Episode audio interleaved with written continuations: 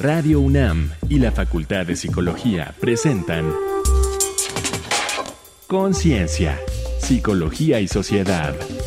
Quinta temporada.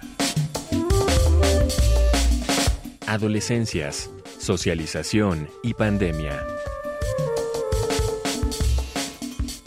Bienvenidos, bienvenidas una vez más. Estamos en Conciencia, Psicología y Sociedad, el espacio radiofónico de la Facultad de Psicología que tenemos aquí en Radio UNAM, en la Radio Universidad, en esta ocasión para hablar de adolescencias, socialización y pandemia. Me presento, yo soy Berenice Camacho y tengo el gusto de compartir esta ocasión la conducción con la doctora Laura Ramos Languren, que se encuentra a sana distancia todavía. Estamos con esta sana distancia, pero llevando a cabo este esfuerzo colectivo. Laura, ¿cómo estás? Buenos días, buenas tardes, buenas noches, dependiendo la hora en la que nos estén escuchando, pero es un gusto estar aquí contigo. ¿Cómo estás? Hola, ¿qué tal, Berenice? Muy contenta estoy de, de, escuchar este programa tan interesante sobre adolescencias. Es un programa que pues a muchos de nuestros radioescuchas les va a interesar justo por todo este contexto del encierro y lo que están viviendo nuestros adolescentes. Por supuesto, vamos a estar profundizando durante esta emisión respecto a este tema que nos toca de frente a todos, a todas, a la sociedad completa. Así es que quédense aquí en Radio UNAM, en Conciencia, Psicología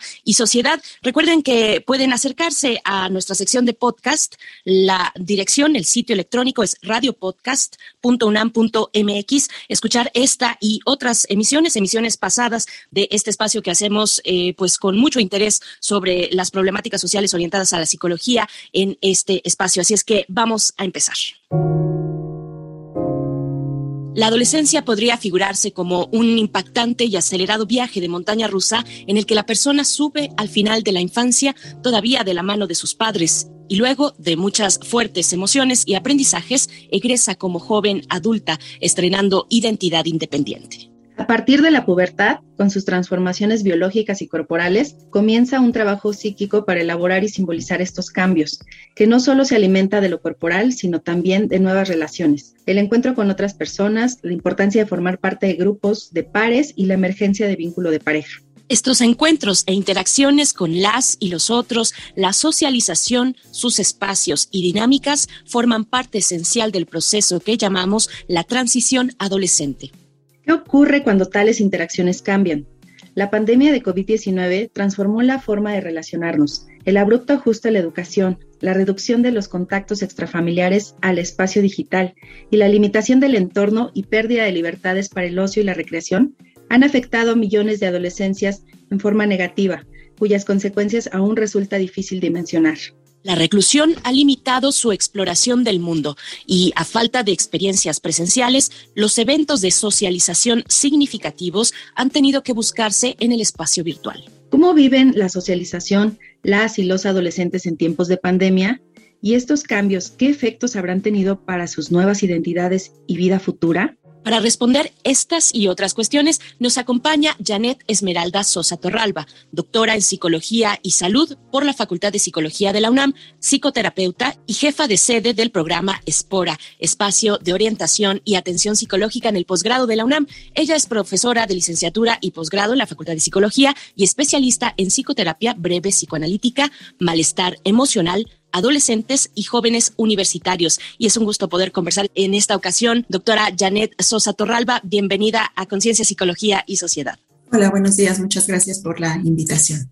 Muchas gracias. Pues bueno, un tema, ya lo decíamos, muy relevante para estos momentos en los que estamos ahora teniendo este encuentro. Seguimos en pandemia, hay que decirlo, hay que ubicarnos en el tiempo independientemente del momento en el que nuestros radioescuchas nos estén sintonizando. ¿Qué entender por transición adolescente, doctora Janet? Adolescencia la podemos entender como un momento significativo en la vida de las personas donde ocurren grandes transformaciones a nivel subjetivo que también están acompañadas por estos cambios en el cuerpo que se van viviendo a partir de la pubertad y que esto incita a un trabajo psíquico para elaborar y simbolizar todos estos cambios que se están viviendo y que no solamente tienen que ver con el cuerpo y sus cambios, también tienen que ver con las nuevas relaciones, los nuevos vínculos, el encuentro que se tiene con los otros, lo que va sucediendo en esta emergencia del vínculo de pareja y la importancia que tienen los grupos de pares en estos momentos de vida. Estos cambios también los tenemos que pensar en relación con los procesos de identificación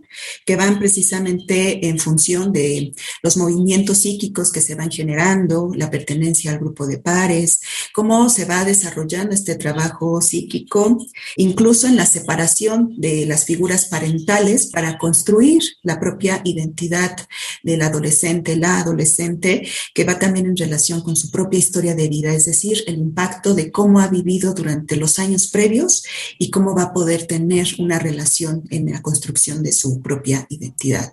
Berenice. Sí, doctora Laura Ramos. Claro, doctora Janet.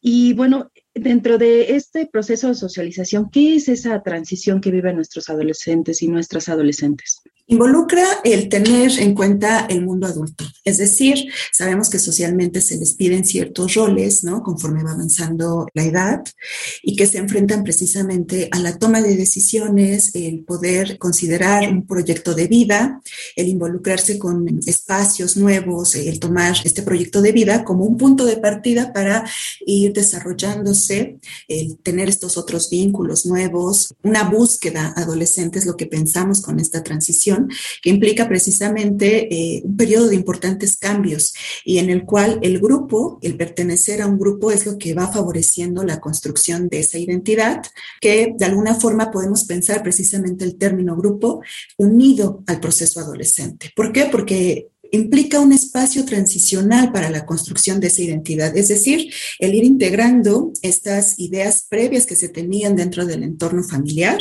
cómo se fueron construyendo los valores, para ir poniéndolos en práctica en el contexto externo más amplio, más allá de lo, de lo familiar. A eso es a lo que entendemos por transición adolescente, es decir, ir integrando estos em, vestigios infantiles, estas experiencias en la infancia y la niñez, para ir desarrollando un proyecto de vida que lo va a ir involucrando cada vez más al contexto social y al contexto cultural. Doctora Janet Sosa Torralba, bueno, yo creo que por parte de todo el equipo que hacemos este espacio celebramos tener precisamente esta conversación donde podemos sensibilizarnos, urge sensibilizarnos acerca de esta etapa de la vida, una etapa de cambios que se dan además hoy en pandemia. De eso estamos hablando, adolescencias, socialización y pandemia con la doctora Janet Sosa Torralba. Les invitamos a hacer una pausa. Otra voz especializada comenta. Esta semana en Conciencia, Psicología y Sociedad, entrevistamos al maestro Alain Briceño Trejo, psicoterapeuta de la unidad de posgrado de Espora Psicológica, a quien hicimos las siguientes preguntas. ¿Cuáles pueden ser las secuelas de los procesos de socialización limitados durante la pandemia? Para hablar del impacto de la pandemia en los procesos de socialización durante la adolescencia, es pertinente recordar que esta etapa de desarrollo puede ser dividida a su vez en subetapas, en cada una de las cuales podemos encontrarnos con diferentes afectaciones. Así, el desarrollo de la socialización va desde grupos de pares pequeños del mismo sexo, o relaciones uno a uno de amistad muy cercana en la adolescencia puberal, pasando por la grupalidad de pares de ambos sexos en su apogeo durante la adolescencia nuclear, hasta el desarrollo de la intimidad en pareja en la adolescencia juvenil. La menor disponibilidad de personas nuevas, así como la desaparición en buena medida de la corporalidad compartida como producto del confinamiento, afectarían quizá en mayor medida el desarrollo del grupo de pares mixto como principal referente identitario y como espacio de exploración de la sexualidad en los jóvenes, lo que corresponde a la adolescencia nuclear, complicando así el poder desasirse de la familia y el mundo de la infancia de manera progresiva, como corresponde en su inicio a la adolescencia puberal, y dificultando, de igual forma, la consecución de relaciones exogámicas sexoafectivas estables en la adolescencia juvenil.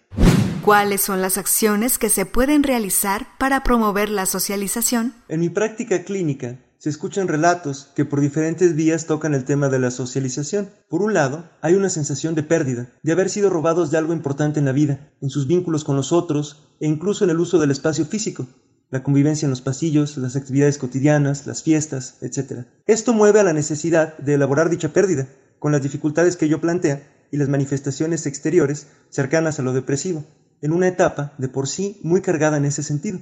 La otra constante en estos relatos ha sido una marcada ansiedad ante el regreso a las actividades presenciales, un temor a abandonar lo que se percibe como un espacio seguro, de baja exposición, como lo es en potencia la virtualidad. La vuelta al mundo social, de cuerpo presente, puede vivirse incluso como un objeto cuasifóbico, ante el temor de ser señalados, acosados o de no poder encontrar un nicho en el mundo de sus pares. Para Conciencia, Psicología y Sociedad, Alejandra Mireles. Muchas gracias, maestro Alain Briceño Trejo, por este comentario, este comentario experto. Seguimos en nuestra conversación aquí en Conciencia, Psicología y Sociedad con la doctora Janet Sosa. Bueno, preguntar, doctora, ¿cómo se construye el proceso de socialización durante este momento de aislamiento de los otros externos a la familia en esta etapa de la adolescencia? Y uno de los elementos importantes que se ha visto coartada precisamente por el confinamiento es el acudir a la escuela. Y el acudir a la escuela es precisamente una oportunidad de convivir con personas fuera de nuestra familia, ¿no? Para las y los adolescentes, el tener estos contactos es una herramienta, es un recurso que les permite aprender y practicar el hacer nuevos amigos, negociar, llegar a acuerdos, tolerar la frustración, tener conductas prosociales y frente a lo que está sucediendo actualmente, esto se está coartando en muchos sentidos, incluso para generar encuentros solidarios, de empatía, y que de alguna forma esto puede ir generando precisamente también un mayor acercamiento al grupo familiar. Y sabemos que en algunas ocasiones en la familia se está viviendo mucho estrés, que puede venir también por el contagio, por el padecimiento, por las pérdidas de familiares que se está teniendo, por el estrés que genera pues la pérdida de empleo o las dificultades a las que los padres están enfrentando, los padres y demás familiares. Entonces, estos procesos de socialización los tenemos que pensar precisamente en relación con lo que se está viviendo en la actualidad y que podemos considerarlo también como ciertas afectaciones que pueden estar viviendo en relación con estas conductas de socialización, con habilidades que pueden estarse viendo mermadas. Por eso es muy importante considerar en relación con esto cómo los padres están viviendo este estrés también, porque de alguna forma la forma en que lo van viviendo va a ser la forma en que lo van a transmitir a las y los adolescentes y que esto puede ir generando generando incluso también afectaciones a nivel de la vida de las personas en general y en particular en cómo lo pueden estar viviendo los adolescentes. por supuesto. Doctora Laura Ramos. Doctora Janet, pues qué interesante justo todos estos contextos que nos estás comentando y nos puedes hablar de otras problemáticas que se pueden estar presentando. Sí, lo podemos pensar precisamente en estas dificultades que están presentándose en relación con la exploración del mundo y la presencia de otras personas significativas externas a la familia. Se está perdiendo la proximidad con nuevas figuras de identificación. Además, también sabemos que el medio escolar eh, para varias y varios adolescentes puede ser eh, un refugio con respecto a las problemáticas que se están viviendo dentro del medio familiar. Entonces, en relación con esto, pues podemos considerar qué otras estrategias, qué otras alternativas se pueden tener en relación con promover estos vínculos sociales que son tan importantes, ¿no? Y que ante las pérdidas inminentes que se están teniendo podrían promoverse, por ejemplo, para ir subsanando el que varios de los adolescentes estén perdiendo el último año, ¿no? Escolar en relación con esta convivencia, lo presencial, graduaciones, la socialización con amigos, con compañeros y, y todas estas circunstancias que están en relación con el confinamiento. Doctora Janet, bueno, también en estos momentos de distancia que usted está describiendo, en nuestra vida sabemos está volcada en la virtualidad, en las redes sociodigitales. ¿Qué función cumple precisamente esos espacios digitales en el proceso de socialización de una etapa de la vida tan importante donde ese elemento, precisamente el de socializar con otros, es fundamental para el desarrollo y la identidad? ¿Qué lugar ocupa, qué función cumple la virtualidad en el proceso de socialización en adolescentes? Sí, tenemos que considerar, por ejemplo, que el uso de las redes sociales contribuye a la socialización en estos intercambios virtuales que se están teniendo, por ejemplo, a través, y que esto es desde antes, ¿no? Como bien mencionan, a través de los videojuegos, en que se puede jugar de forma colaborativa, lo que va promoviendo el intercambio de experiencias, la posibilidad de ser amigos, y que frente a lo que está sucediendo, también podemos pensarlo como una alternativa, ¿no? De poder promover con nuestras adolescentes en relación también de incluso ocupar estos medios digitales para promover el aprendizaje, refinar conductas sociales o promover conductas sociales que permita precisamente el tener en cuenta situaciones colaborativas entre adolescentes. También me parece importante aquí considerar que esto se puede convertir en una situación importante en la convivencia familiar, en el sentido de que puede ser que muchos padres estén preocupados por todas estas horas o todos estos momentos de virtualidad que se están teniendo precisamente frente a lo emergente y que por supuesto habrá que tener mucho cuidado con respecto a las señales que pudieran dar cuenta de que están poniendo en peligro más que ayudando a las y los adolescentes, pero que en este momento es la herramienta más accesible que tienen para poder vincularse. Entonces podemos tomarlo como una herramienta siempre y cuando se sepa utilizar, ¿no? Que haya un asesoramiento de cómo se puede utilizar, porque además las redes sociales pues aportan una mirada a partir de los comentarios que se reciben de las otras personas y que eso va promoviendo también la construcción de la identidad y promoviendo otros modelos de identificación. Por supuesto, estamos conversando sobre los procesos de socialización, cómo socializan las y los adolescentes en estos tiempos de pandemia. Les invitamos a hacer en este momento una breve pausa para escuchar algunos datos adicionales sobre nuestro tema de hoy en la sección a pie de página. A pie de página.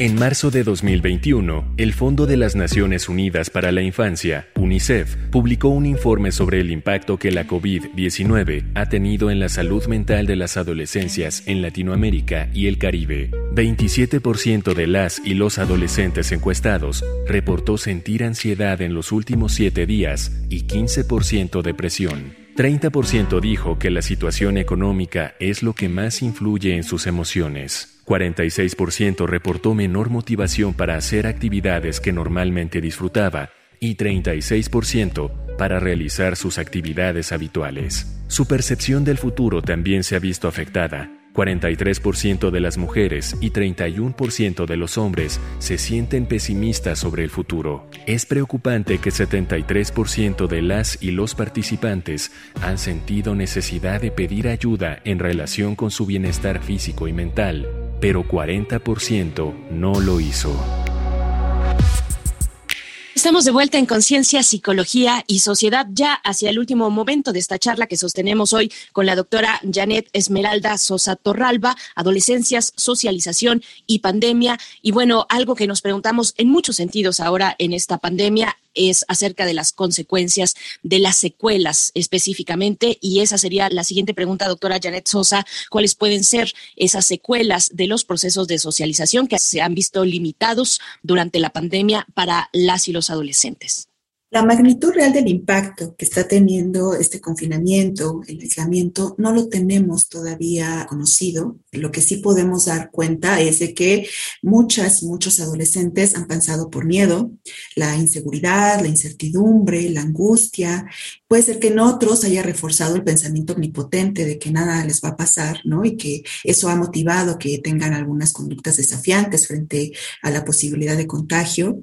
Tenemos que considerar precisamente que está teniendo un impacto, eso sí, sobre conductas relacionadas a habilidades sociales, como puede ser pues la empatía, la toma de decisiones, estas cuestiones que mencionábamos inicialmente eh, en función de habilidades colaborativas y que por eso es importante tomar en cuenta cómo se pueden favorecer ciertas acciones que permitan a las y los adolescentes retomar rutinas favorables, ¿no? El tener en cuenta estas rutinas, como puede ser incluso desde cuestiones básicas como la buena alimentación interacción social, tener pasatiempos que les permitan precisamente ir desahogándose del estrés, porque además ahora pasan mucho tiempo conectados para tomar clases, para hacer las tareas académicas. Entonces, estos son elementos importantes precisamente para promover conductas saludables que además también vayan teniendo un impacto cuando se regrese o conforme se vaya retomando la presencialidad. Porque además ese va a ser un reto al que se van a enfrentar ahora, es decir, retomar la presencialidad, estos vínculos eh, presenciales esenciales que se han dejado de lado eh, mayormente.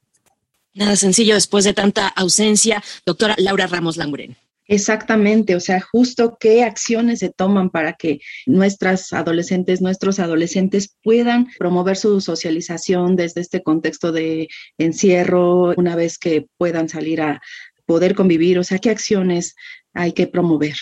Desde los hogares empezar a continuar, mejor dicho, en el reforzamiento de la comunicación.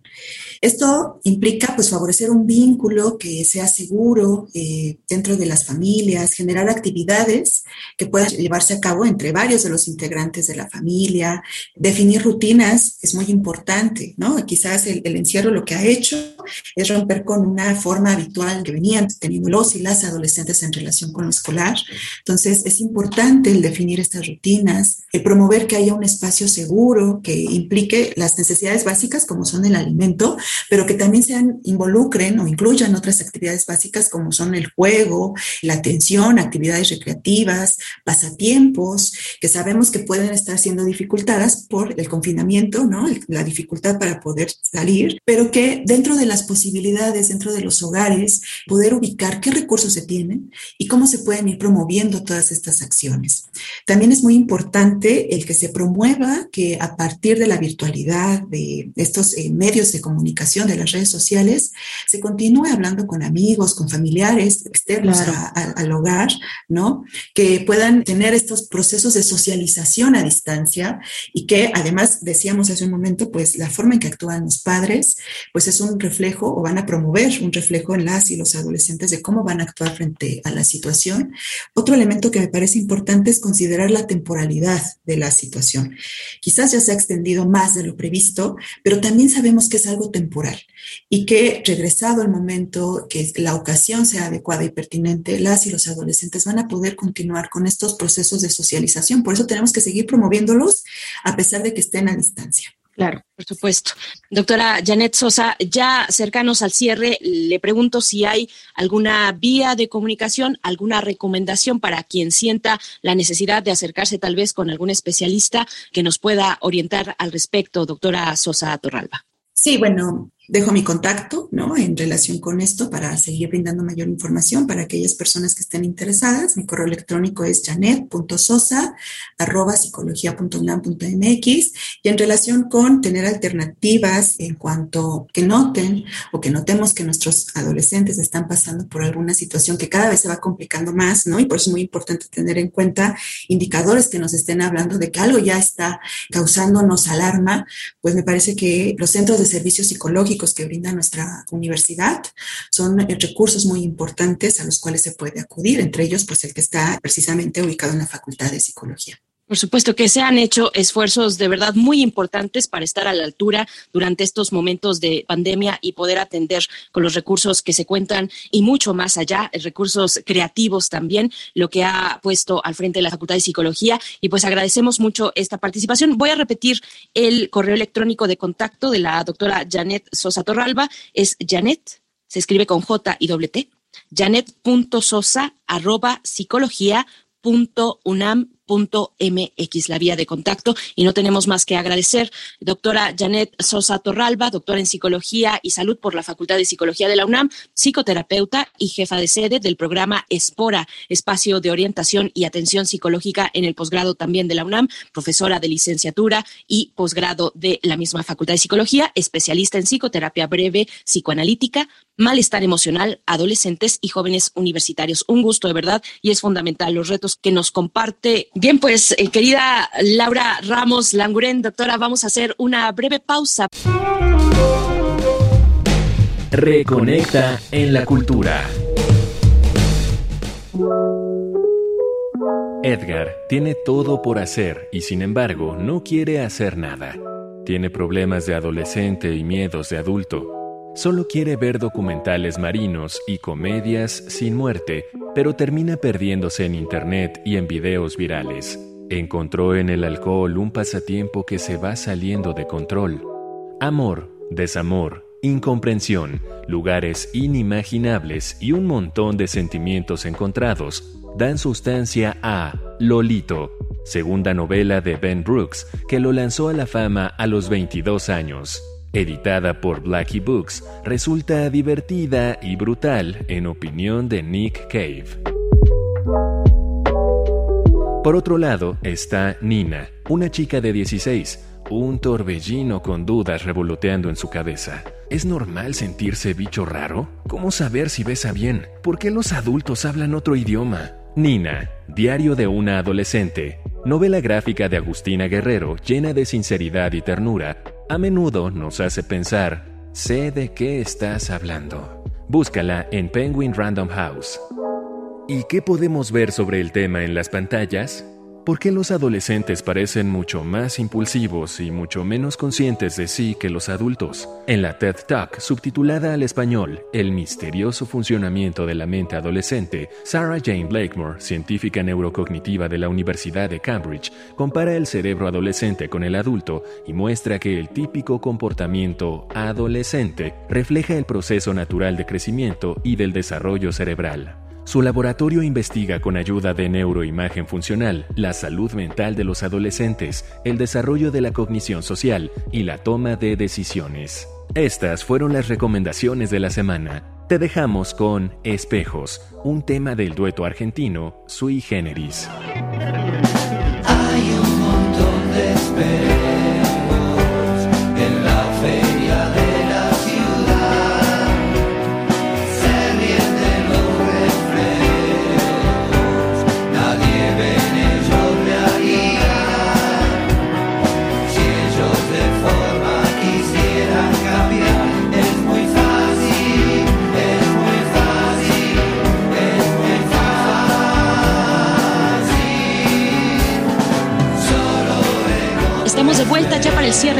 emisión de hoy en Conciencia, Psicología y Sociedad y como podemos ver de tantos retos que nos supone, tantos desafíos que nos ha puesto esta pandemia, en este caso hoy hablando de las adolescencias, la socialización y la pandemia y bueno, para escuchar también tus reflexiones finales, doctora Laura Ramos Languren. Justamente, Berenice, dices la palabra clave retos, ¿no? Tenemos bastantes que pues llevar a cabo dentro de esta pandemia, son muchos, son enormes y como sociedad pues debemos de ser conscientes de que este confinamiento, todo lo que nos ha acontecido, pues va a trascender no solamente en la parte física, sino también en lo emocional y en la esfera social y esto impacta lógicamente a nuestras adolescencias. Entonces, desde las familias, desde las instituciones escolares, pues se deben de promover estrategias que lo que justo Ireland sea pues reconstruir esta socialización promoviendo espacios, escenarios favorables para nuestros adolescentes, como bien mencionó la doctora Janet, pues espacios seguros, ¿no? De convivencia